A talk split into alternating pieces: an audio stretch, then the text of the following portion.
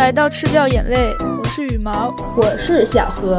那么今天我们要来讨论什么呢？嗯，今天其实聊的是一个我们都比较熟悉的话题。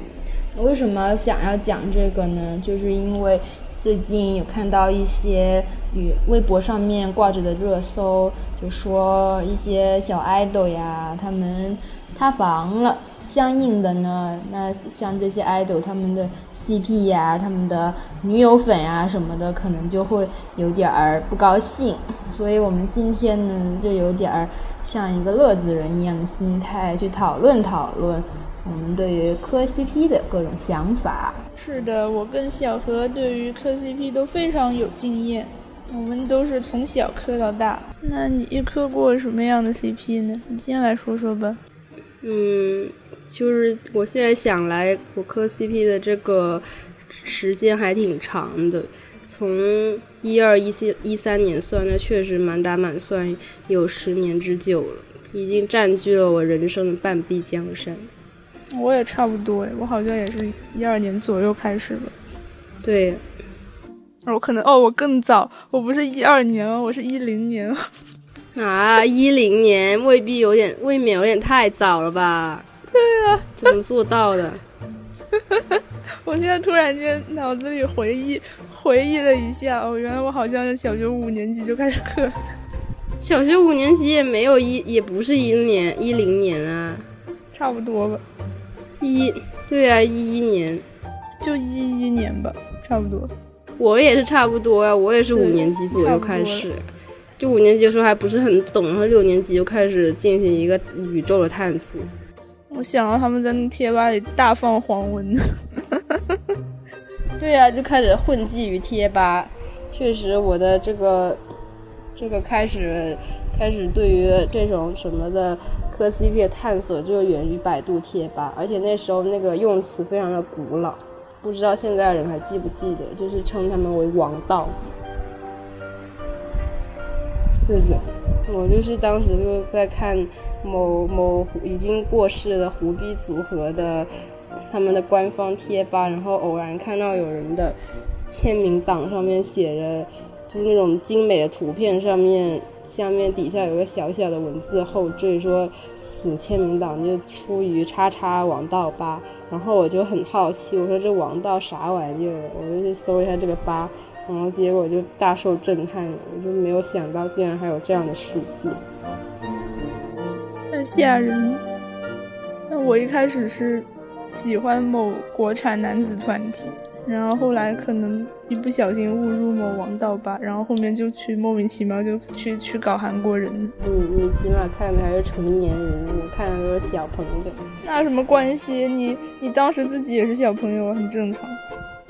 就是那个时候，其实也没有很懂，感觉看到这些网道吧塑造了一些组合里面这些小男孩之间的美好的情感嘛。我觉得其实也不算是爱情，但是我看了就会觉得很上头，觉得原来还能这样。其实我觉得也是一个对于这个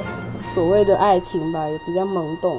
人处在探索那种状态里面，然后一下子。嗯，看到这些什么王道呀、什么之类的，就会对于自己对这些没有经历过的情感有一些懵懂的想象，这样子。就其实我去回想那个时候看到那些文章，其实很多时候都很 O O C，因为我看的那个呃。贴吧里面那些粉丝，其实他的受众年纪都不算很大，就绝大多数都是什么小学生、初中生，稍微大一点的可能就高中生吧。呃，所以那时候大家都都懵懵懂懂的，看到一些很小的、很小的组合成员他们之间的一些互动，然后就在那边大呼什么血糖、粉红糖。我当时也是这样子的一员，我就觉得很好笑，所以后面我就。为了隐匿自己的这种尴尬的身份，我就偷偷的把我以前发那些帖子全删掉。啊，我小时候那些帖子后面，对，后面有一次那个百度它好像删数据，然后把我那些帖子都删光了，不用我自己删。我是在他删那个数据之前，我就把它删掉了，因为我觉得太可怕了。嗯，我那个时候追星好像不怎么发帖，就只会在下面说什么好帅好美这种。我就偶尔发过那么一两个帖子，就是就是在那边很好笑，在那边截出来某个他们的视频里面，然后有有成员在那边跳舞的举动，然后我就说哈哈哈，他在那个镜子里面的样子好好笑，叭叭叭。其实也没有在那边磕糖，但是就是觉得自己那个时候像一个放大镜一样，在那边观察一些很微小的举动，觉得很好笑。但实际上，你其实只是你磕的这两个人其中一个人，你比较喜欢其中一个人，不是吗？是的，对。然后你凑巧也不讨厌另外一个人，所以你就随便看一下他们俩的这个文章之类的。是的，其实那个时候我不仅就是他们这个团里面有四个人嘛，我们就称称之为 A B C D 好了，不是很方便透露他们究竟是谁，有点尴尬。嗯，我刚开始的时候。刷到那个签名档上面写的其实是 A B 王道，但是我喜欢的其实是小 C。然后我可能那时候也算是半个团粉吧，就觉得他们都挺好的。然后那时候是 A B，他们可能是一对大师 CP；C D 他们又是一个大师 CP。他们那时候就会有很多乱七八糟的吧，比如说 A B 八、C D 八，什么 A B C D 八这种非常好笑，就是大家可能就在那边乱窜的，互为什么友好贴吧，所以就都会看。但是你那个团，他们四个人，四个人可以配平啊，就是大家都能凑到凑到，是可以配平啊。比方说 A C 的吧就没有那么热，没有那么红火，就我会随便看一下，我也我也没有觉得他非要跟谁在一块。但是我就是总结了一下，我感觉到那个 A B 八跟 C D 八，他们因为是大势 C P，所以写文章的人也会比较多，他们的活跃帖子也也就比较多，相应的文章质量也会好一点。我所以我后面就坐定了，待在这个 A B 八或者 C D 八里面观察，纯粹只是因为这样。你这个让我想到我我以前喜欢那个国内某某男子五人团体哦，他们也是。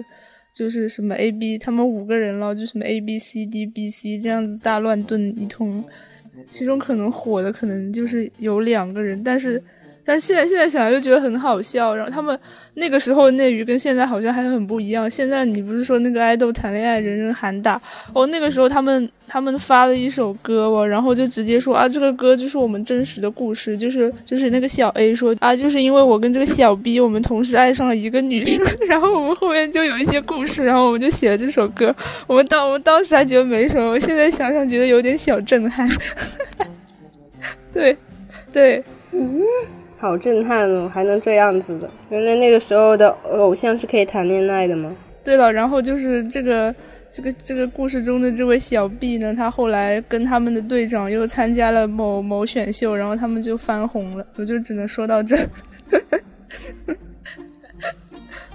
但是，但是我后后来就是再长大一些，就是等我上高中的时候，我就慢慢发现自己的趣味并不在这些男的身上，然后我就转而去观察一些就是女生的 CP 这样子。那个，那说到这里，我们就讲一下为什么我们那个时候会去磕那些男团的 CP。那我觉得那个时候因为我太小了，所以。嗯，其实我没有在磕他们的爱情，只是那个时候那些贴吧里面可能掌管那个主要的话语权的粉丝，他们相对来说年纪会大一点，就是会稍微的略懂人性多一点吧，所以他们可能就会往爱情的那个方面去讨论，说他们好爱好爱。但是其实我那个时候因为年纪也比较小，才小学嘛，也没有什么。恋爱的经验，所以我就是在那边幻想，顺着大一点的粉丝他们的心态，在这边，嗯，进行一个想象吧。所以我觉得我那个时候对于他们情感的想象还是非常的纯粹的，就单纯可能觉得这两就是两个他们关系比较好的人，就是也跟爱情没有什么关系。所以我那个时候最喜欢的一篇，嗯，他们写同人文。它里面其实那两个人根本没有发生什么，就是只是单纯的，可能就是用现在的话来讲，就是对对方的有一个小小的 crush，所以就是根本也没有在一起，然后后续也没有任何任何的发展，就简简单单度过了这么一年，然后他们两个人从此相忘于江湖。我当时觉得哇，这个文章写的也太隽永了，意味深长了，就一切尽在不言中，我就非常喜欢那种淡淡的氛围。那个时候本来贴吧里面大家可能都是小屁孩嘛。所以大家写的文章都很清水。突然间有一个惊天暴雷哦，有一个一个略显大胆的人就开始在那边大写黄文，就把我给惊的，哎呀，好吓人！我那时候还写了，那时候写日记，我后面翻出来了，觉得很好笑。就那个时候很很喜欢用各种缩写，什么哎呀妈呀，今天第一第一次啊，什么人生第一次看了第一篇 H，把我给吓坏了，好激动啊！就那种，就是还是用那个。就攻击的那个鸡，我看了觉得非常好笑，但是后面就是经过一个不断不断的尝试，就每天打开他那个帖子看一眼，每天再看一眼，然后慢慢的进行一个这个叫什么脱敏训练，然后就慢慢的治好，然后我的阈值也慢慢的不断的上升。我当时就是看那个那个男子团体他们的王道文，就就贴吧有人发很黄很黄，非常非常黄。你看得下去吗？我刚开始看到我很受震撼，其实现在回看那个文章，它一点都不黄，就是可能是接吻呀，然后干嘛之类的。我看得下去啊！我看那个真的好黄好黄，还有三 P 啊，这么吓人呢？你那时候才几岁呀？就很小，但是就是受到一些冲击，然后就觉得哦，原来世界世界是这个样子。然后后面看到什么都很无感，就是没关系，已经见过。你没有大受震撼吗？我确实大受震撼，就是在那边大受震撼之后，我就后面就是觉得，就是出现什么样的情节，我都觉得还好的，就是，嗯，就是你的这个承受的范围已经提升到一个境界，后面也就没有觉得，对，就就极大的提升了。但是其实 CP 不是也是稳定粉丝一种手段吗？因为人总是要存在在一些关系里的，就是怎么说呢？如果说他就是这样几个人。在这边给你表演唱歌跳舞，你会觉得他们很无聊。就是给他们套上一个关系，就是限定一下他们，可以丰富一下人设，这样子。是的，而且那个时候你知道吗？湖南台他就是就是他直接在那时候的那个综艺上面就直接舞这些人设。为什么？那个时候呃他们的那个综艺里面就有一个梗。在那边玩梗，就有一个人在那边抬了一块玻璃，然后在那边大喊说：“快快躲开，躲开，这里有玻璃。”然后另外一个人就说：“啊，玻璃是什么意思？”然后另外一个人说什么：“你可别乱说。”天哪！我当时也很疑惑，我说这是什么玩意儿啊？然后我就网上一搜才知道，原来这是玻璃是什么东西的谐音，就是那个 B L 谐音。你能想象就在十年前？好好震惊！对，那个时候为什么会有就是一档嗯，它其实主打应该是就是给青少年看的综艺里面，因为它里面的卡斯基本上都是嗯青少年跟青年，一档主打主打那种什么成长类的青少年类的综艺里面会出现这样子的桥段，我觉得还是蛮受震撼的。所以自古以来，卖腐就是一种吸粉的手段。是的，就是早在十年前，这个制作人已经发现了这一点。所以当时，呃，我的我关注的就是最喜欢那个小西，他其实后面在他自己接受的采访里面也有讲，他非常讨厌这个卖腐的行动。他觉得他跟这个小弟都是好兄弟，没有什么。他希望粉丝不要把他们两个的关系。就是把他们的那个关系给情色化，还是怎么样吧？但是我现在想来，你这个钱难挣，屎难吃啊！你当这个偶像艺人，不就已经早就料到会有这一这一天吗？你在审，就是你在看你的那个剧本的时候，就你在扮演这个综艺的剧本的时候，你难道没有看出来这一点？所以我觉得他应。就既要又要还要，对，他就应该接受这一点。然后他现在不做爱豆了吗？他可能对此有所诟病。哎，但是我也不说了，我只能说祝他们好好运。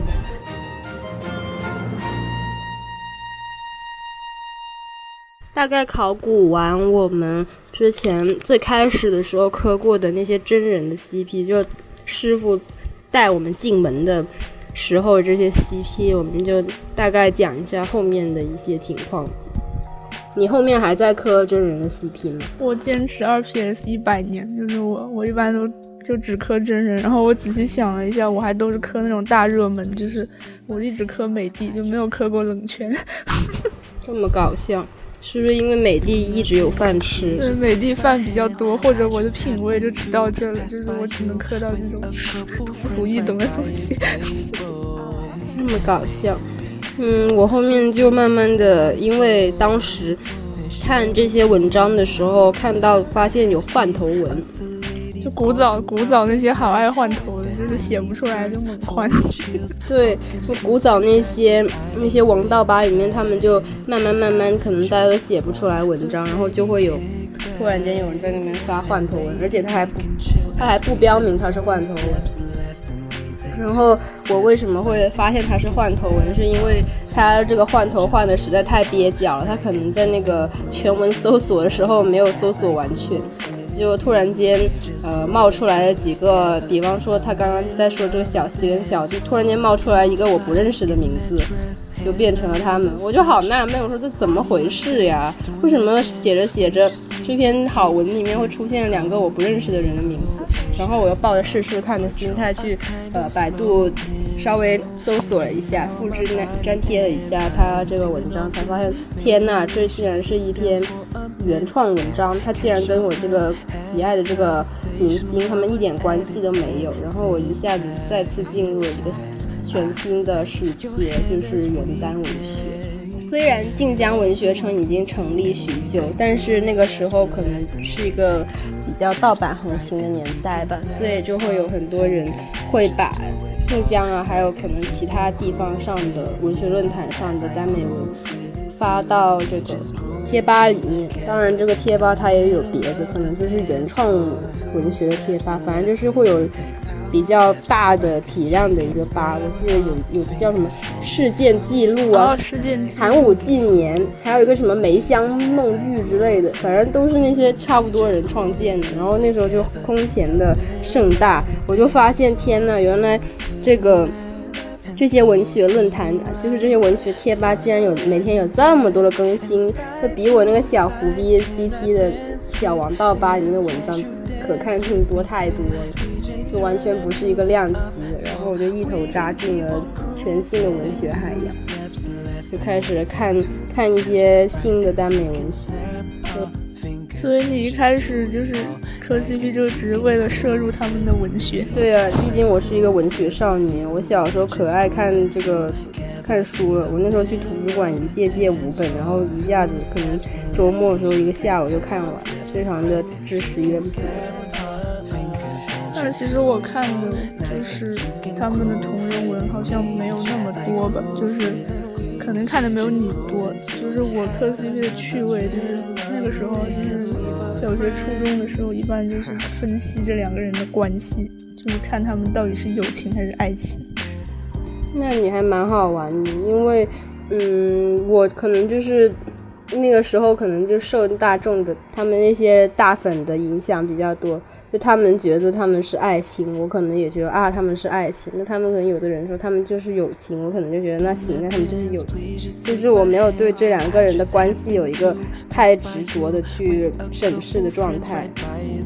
我当时磕的那一对就某某跨国韩团的某跨国 CP，他们非常非常红，就是。就是他们甚至在某一个什么 CP CP 的排行榜里面非常有姓名，然后结局呢，就是大概前几年就是其中一位结婚了这样，然后这个事情也就差不多完完结束了。但是那个那个时候真的就是磕他们的人巨多，然后他们的他们的同人文好像也有很多非常精彩的，但是就是我在那个贴吧里，他们讨论的很多的就还是他们俩之间的关系，就是他们俩到底到底是不是爱情。嗯，可能你因为你的这一对太美帝了，我这个虽然虽然在组组合里面是大势 CP，但是这个组合还是半死不活的，所以就是其实去探讨他们究竟是不是爱情的人也并不多。其实我觉得，尤其是尤其是男爱男男爱豆的话，就直男太多了，就是他们很难是真的。但是我是觉得，我当时磕的那一对，他们可能就是在某一些时刻是有超过友情的。部分的，就是因为我觉得，就是美帝怎么会难磕呢？就是他既然能成为美帝，肯定是有他的道理。就是普通人的那个爱，他都是非常非常寻常的，他很难被隐藏起来。就是如果他存在过，你一定能发现。所以这就是，所以他他也是在某一个时刻，真相是真，对吧？对他某一个时刻，他他一定有过。我是这么觉得。嗯，我后面长大一点的时候，高中的时候也有浅浅的磕过，现在已经解散的一个韩国男团，两个中国人的 CP，但是也是看的那些别人的在 B 站上面的剪辑，就觉得啊，这两个人他们在外国，虽然他们都是中国人，但是他们就是也是有不同的文化背景，但是他们就是也能在这个异国他乡患难与共，互相支持，我还觉得挺好的。而且最最搞笑的是，他们还有一些非常经典的，嗯，因为我也同时也混太服圈，有一些非常经典的卖腐操作，就是那种互相见过家长，而且家长，嗯，他们两他们两家彼此之间都对这个小孩非常认可。我当时就看磕得很入迷，我说啊，这两个人可能确实可能有点那么什么关系，我会这样子想。但是后面在见识，嗯，泰泰国人营业好厉害。不是我说的，不是泰国人，这这确实是泰府的营业手册、营业操作之一。但是我说的是那两个韩，就是在韩务工的中国人，他们也有这样子的操作。哦，就是见过家长。对，我就没有，我当时还是一个比较幼稚的状态吧，而且毕竟我也不混韩圈，我只是一个路人这样子磕过，我就觉得这个操作还是蛮惊人的，就是这个可。这个真实性在我这边还是就是蛮蛮确信的，但是后面确实呢，这两个人在随着这个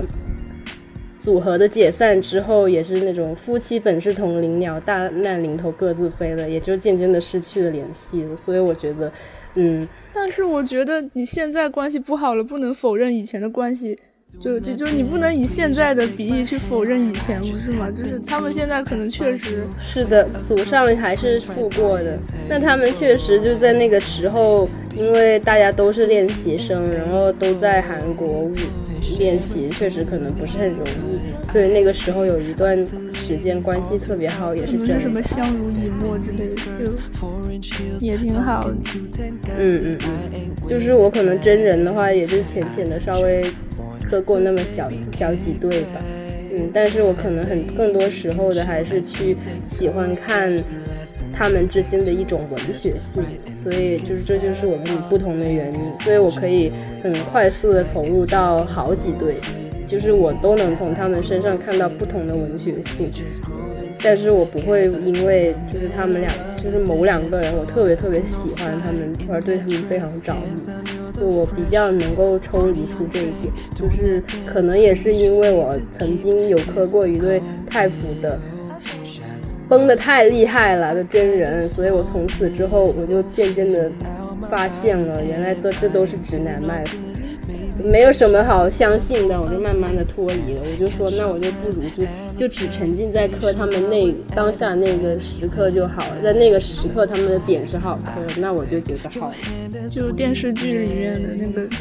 对，他们在电视剧里面很好磕就好了，或者说就是我只会磕大家那些粉丝会给他们剪的一些真实演员的时候的一些糖点。但是如果你硬让我去看他们俩的同人文，就真实同人文，我一看到他们说他们在片场干嘛干嘛，他们在待机室干嘛干嘛，我就超级无敌难受，我就觉得我不能相信，我不能忍，会让我有一种非常。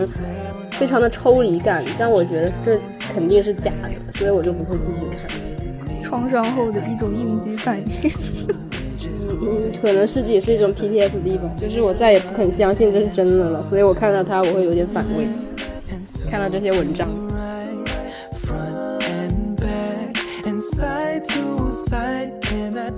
对啊，你刚刚不是讲了吗？你慢慢慢慢就是从磕男的，后面又转向去磕磕女生的 CP。就这个女生，嗯，讲讲就是男生跟女生之间，你觉得他们有没有什么不同？就磕男生 CP 跟磕女生之间 CP。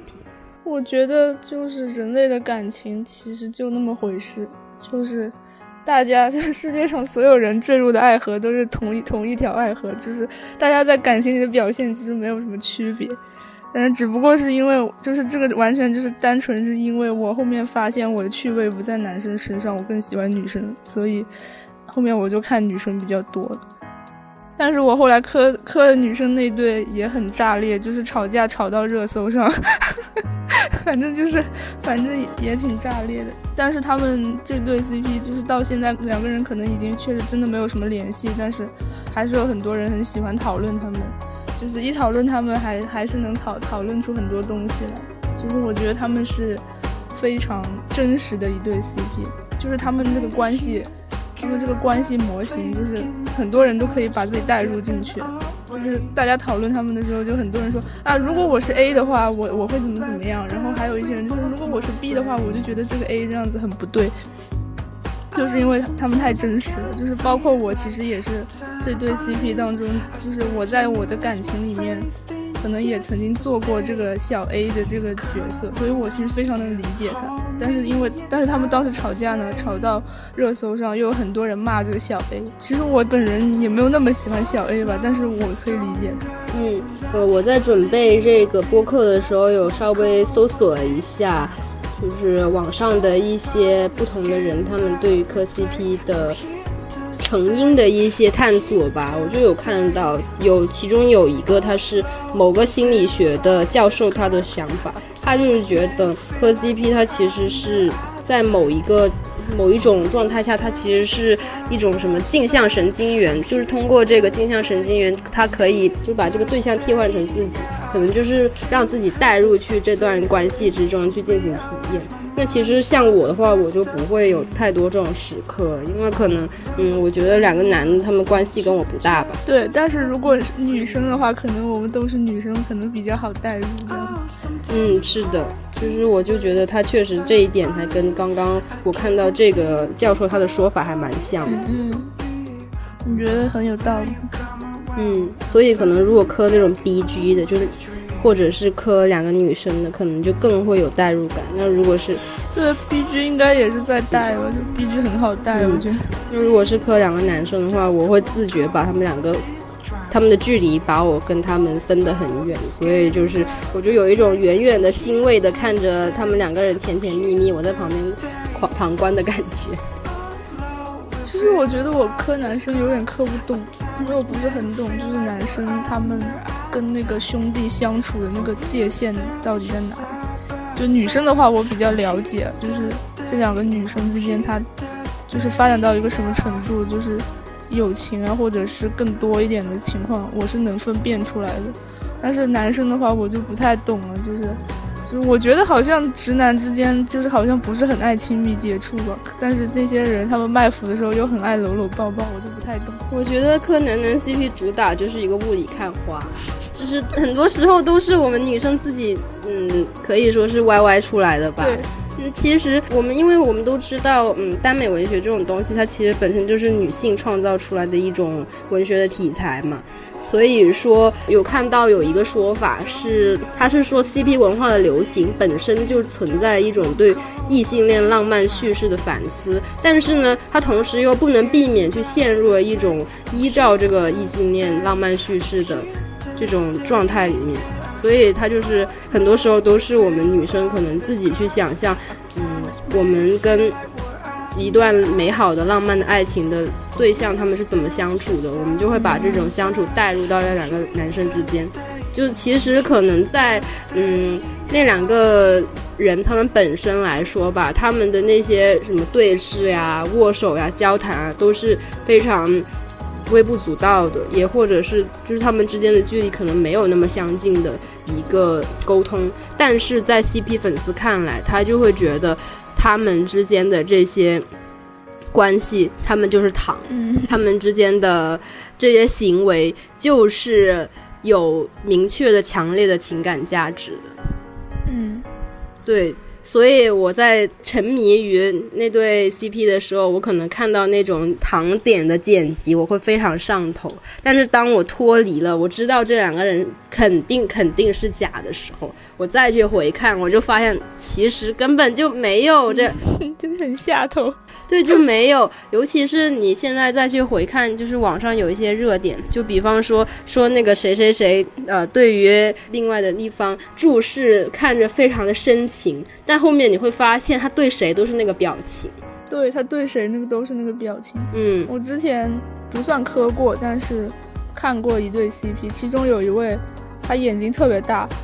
然后后面粉丝就评论他说他那个眼睛看电线杆子都很深情，所以看谁都一样。对呀。所以，所以，所以在这个点上，他其实更多的是粉丝对于他们的一些细节的自行的解读，就他觉得你们两个有一腿，那无论你们两个干什么都是有一腿。但是分析关系这件事情本身就很有趣，就是说白了，大家都很八卦。对对对对，就是你在抠糖的这一点，他就是非常的，嗯。就是这这个过程，它就是非常好玩的一件事情，你就感觉自己好像化身了福尔摩斯。但是当然，它其实就是一个，嗯，已知已知这个结局，然后你去推过程的这么一个状态。所以你无论如何，你反正你的最后的结果导向都会说这两个人肯定有一腿。所以，但是你又在这边探索，就是。他们究竟是不是有很多亲密的举动？你再去探索这个这条路上，就会发掘出很多很好玩的东西。其实我觉觉得在这个过程中，我们就能感受到一种一种精神的满足吧。嗯，这可能也是磕 CP，这不对，这不是可能，这就是磕 CP 的一种乐趣所在。对我的眼睛和精神都很好。对，尤其是像你刚刚说的那个，你后面磕的那种，呃，比较大势的 CP 吧，他们在这个公众场合曝光的机会越多，就越能够让粉丝去不断的挖掘糖点，也就它就成形成了一个非常正向的循环吧，就大家越来什么东西都会被放大，这样子。是的。但是我们再去看一些很搞笑的二创，就是那种拉郎会把完全无关紧要、两个完全不会有任何交界的角色放在一起的时候，然后你依然觉得很好磕，你就会发现哦，其实。其实真实情况究竟有多少是真的呢？就像之前在 B 站上看到很离谱拉郎什么什么林黛玉跟伏地魔，你看他们的那个剪辑都会觉得啊，好像他们之间好像是有那些故事诶，你就可以从此推导出来那种真实的嗯所谓的 CP 里面究竟有多少是真的呢？其实我们的这个答案其实也不是很清楚，究竟是有多少有百分之多少是真的。而且其实就是那种小偶像、小明星，他展现给你的他的生活，是他全部生活的可能百分之十都不到。你就是拿他展现出来的百分之十去推测他的全部的感情，其实可能也不是很靠谱。嗯，但是其实我觉得我们在磕 CP 更多的是一种对。自我生活的一种逃避，因为之前也有看过一本叫做《阅读浪漫小说》的书，里面它里面有提到，但是它其实探索的是，嗯，上世纪八十年代美国妇女她们对于。浪漫小说其实就是言情小说的一种，嗯，探索，就去发掘他们为什么喜欢看这些小说，可能就跟我们今天所说的这种喜欢看耽美文学或者是百合文学的年轻的女生的这个研究可能有点不同，但是我觉得他们有一个相同点，这本书里面的观点就是，他阅读这些小说是一种逃避的文学，是一种遁入美妙世界、美妙的浪漫世界的感觉。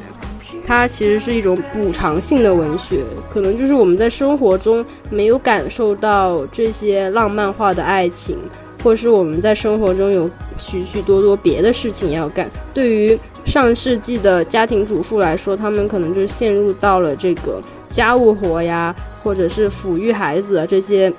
任务之中。那对于现在的像。女大学生呀，或者女呃女性的比较年轻的工作者来说，可能就是他们的学习生活，他们的工作生活。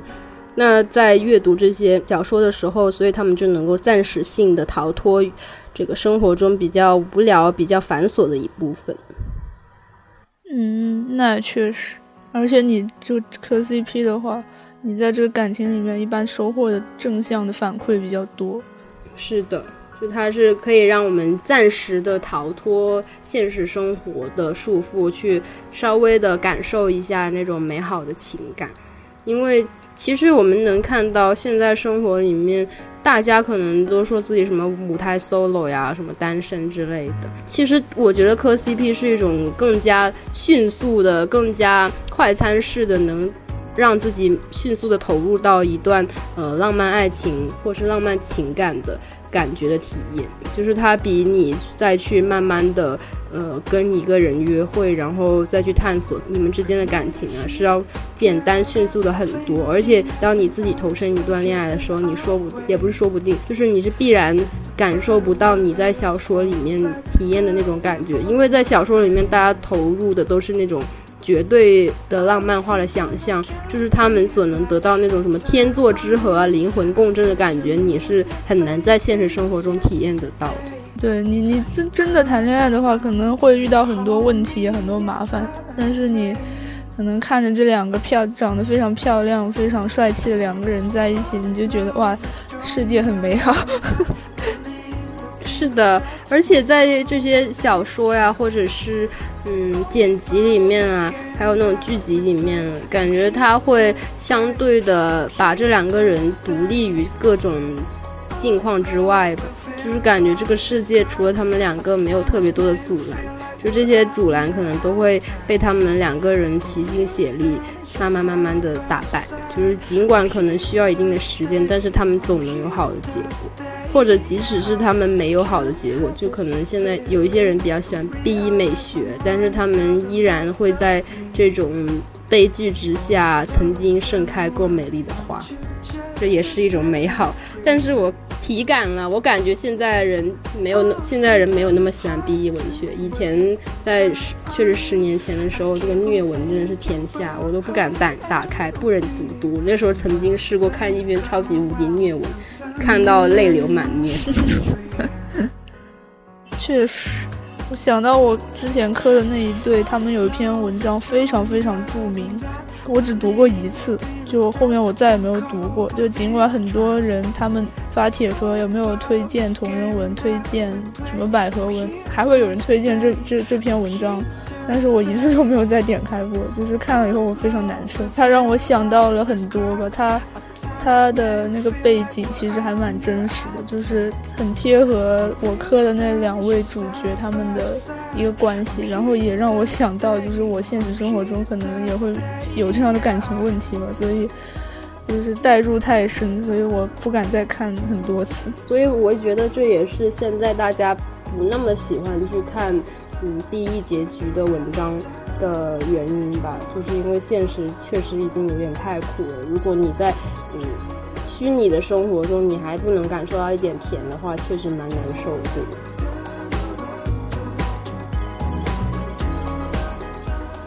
而且我觉得还有还有一个小点，磕 CP 它跟嗯我们之前想要去探讨那个梦女文学它有点不一样。我觉得它磕 CP 它更是一种团体性的活动，就是会有很多很多。对，会有很多的人因为都喜欢这对 CP 而聚集在一起。同担，稍微浅浅的了解一下梦女的时候，会发现他们会有一些什么扩列的时候不允许同担的存在，因为他有一些排他性，就是因为他他可能就是希望自己跟这个梦对象是一个亲密关系，对，是一个一对一的状态嘛。那像如果是磕 CP 的话就不一样哎，就是像我们以前的时候有贴吧这种状态的形式，那现在像那种超话呀，还有什么豆瓣小组呀、Lofter 那种标签上面啊，其实大家都会成堆的存在，大家会因为共同讨论这一对 CP 而成为一个嗯相对紧密连接的小团体吧，就像我跟我。初中的时候比较要好的朋友，其实我们也是因为去了解这些腐文化的现象而形成了一个相对紧密的联系，时至时至现在还在不断的探索新的讨论，挺好的一种交友的一种交友的方法，对它也是一种交友的手段，就是也能够让我们在现实生活中或者是网上形成一种。嗯，能够得到一种爱与归属的需要吧。因为我首页关注了一些之前磕的那个圈子里面的他们的一些大粉，那些大粉就是他们来自各种不同的地方嘛，然后就是因为磕 CP 这件事情互相认识，然后他们到现在可能还是很好的朋友，所以我觉得也挺好，就大家因为这样一件事情相遇在一起，也是一种缘分。后来我磕那对 CP，他们就是比例的很难看，但是他们的应援会就是大家的友谊还是在的，我觉得。因为觉得虽然这对 CP 他们之间可能关系已经很差，但是由他们两个人而起的形成了一个团体，他们之间还是蛮有对蛮有缘。我就感觉那些大粉他们好像就是比起这个 CP 更舍不得自己那个应援会，因为那应援会后来解散。就是我现在已经很多年了，那个应援会大概是二零一七年的时候解散的，然后到现在每年那个应援会成立的那一天，我看到我我关注那几个粉丝，他们还会就是买一个小蛋糕，一起就是吃蛋糕，就是祝他们这个应援会生日快乐。我觉得，哎，那那所以在这个时候，可能磕 CP 形成的这种亲密的联系，可能就已经超越 CP 本身了。对，就是大家可能只是因为这件事而缘起。形成了一个交流，那可能就这个他们之间的关系其实更加的紧，更加的难得。对，也很好了。嗯，我想想，我已经跟我多年前和我最开始那个 CP 的那个人失联了。那个时候非常好笑，你知道吗？那个时候我才初一，然后那个人初三，嗯我还没有学化学，那个人还在那边炫耀说：“哈哈，你不知道我这个网名什么意思吧？”然后我根本搞不懂，然后他告诉我啊，这个这个 P 它是那个零化学符号零的意思哦，所以我这个名字就是带有带有我喜欢的这个明星的名字，哈哈哈你好笨哦！我当时是一头雾水，现在想想都大家都是小屁孩，太好笑了。嗯，好好幼稚。对，很是幼稚。但是在那个时间，就是我在网上有一个比较亲密的伙伴，还是蛮好玩的。嗯包括说那个时候有那种线下签签售会，我就其实大家都很纯粹，嗯，大家都是很小很就是年纪都是十一二岁的小小女孩，但是就是会因为网上的都共同喜欢同一个明星而稍微连接在一起。有一个女生她不是本地人，但是就是因为当时有开签售会开在我们这个城市，她就寄住在另外一个粉丝的家里面，然后我是跟她在线下面基帮她买了周边，然后带她去那个签售会的现场。就你现在想想，其实，嗯，在那个时候，嗯，能够形成这样一个线下见面的关系，然后并且我们还一起再去了第二年、第三年的签售会，我觉得还是蛮难得的。即使说我们现在已经失去了联系，相忘于江湖，但但是在那个时候，嗯，我们能够形成一个这样子的联系，我觉得还是很珍贵的一个经历。嗯，我还挺羡慕你，因为我一直单机追星，我社恐。我也是单机追星啦，就是那个时候，就是因为太小了，然后我就希望能能不能有人跟我组队一起去排队买那个专辑叭叭叭的，然后才在那个网上随便认识。然后那时候我还很我还非常小心，我们两个还几个人之间还互相交换了自己的照片，然后还说出了自己的真名，然后发现哎，我们连这个初衷都非常的相近哎。这样子我才我才胆敢就是大胆的跟他见面。那时候我妈还说什么你要见网友，你可要小心，对方不会是那种八旬大汉吧之类的。但是后面见面了就觉得还好，就是那个时候大家还是比较纯真的，幸亏也没有遇到什么坏人。但还是要小心一点了。对，就是虽然是同单，但是可能还是坏人。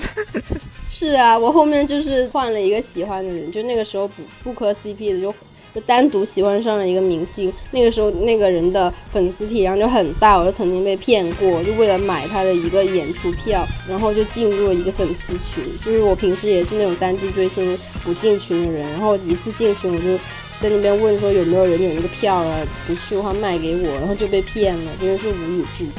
我就是纯粹可能就是因为我刚开始第一次进后援会的时候遇到人太好了，所以所以第二次的时候我就可能就抱有一些信心，结果就被骗了，所以后面我就不搞这种事情。嗯，对，后面就一定要走闲鱼，不可以在微信或是支付宝上面直接直接转，我真是后悔死了。虽然也没有骗被骗多少钱了，我还是保留了一点的这个小小的质疑，只给了他六十块钱的定金。嗯，幸亏没有被骗，被骗很多。但是这个事情至今就被我爸妈诟病，说哈哈哈，你可记得你小时候被骗过？感觉又扯远。嗯，扯远了，对。那我们今天就先聊到这里吧，就是一点我们对于磕 CP 的小小的思考。那我们就以一首 CP 界的世界名曲来结束今天的节目吧。希望大家磕的 CP 都能长长久久。那如果大家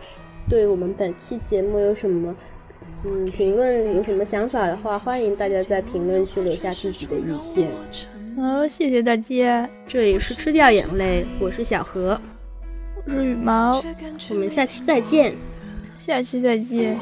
拜拜，拜拜。陪我流血破壁，陪我失眠时交换着回忆，也因他才成就我。换别人就失去结局，没繁华红毯的少年时代里，若不是他，我怎么走？过寂寂无名，我真的陪他淋过的雨，真陪他冬季夏季，真的与他拥抱黑暗，我牵过他的手臂我共他飞过地球万里也一起熬梦想朝不保夕曾躲进了长街寂静承诺是只有对方的前程似锦那些被窥探到的所谓温柔证据其实不过万分之一角落里，有更多浪漫秘密，世人猜测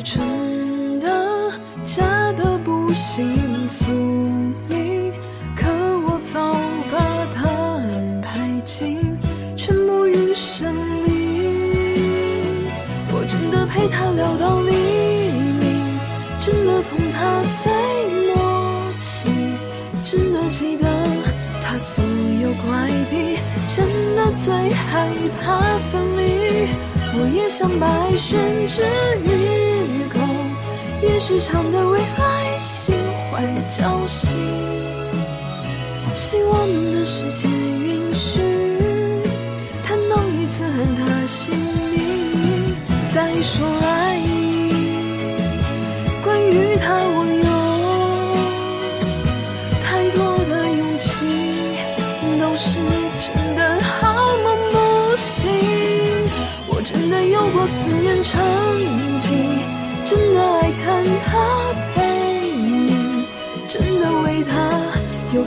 盔甲坚硬，真的吻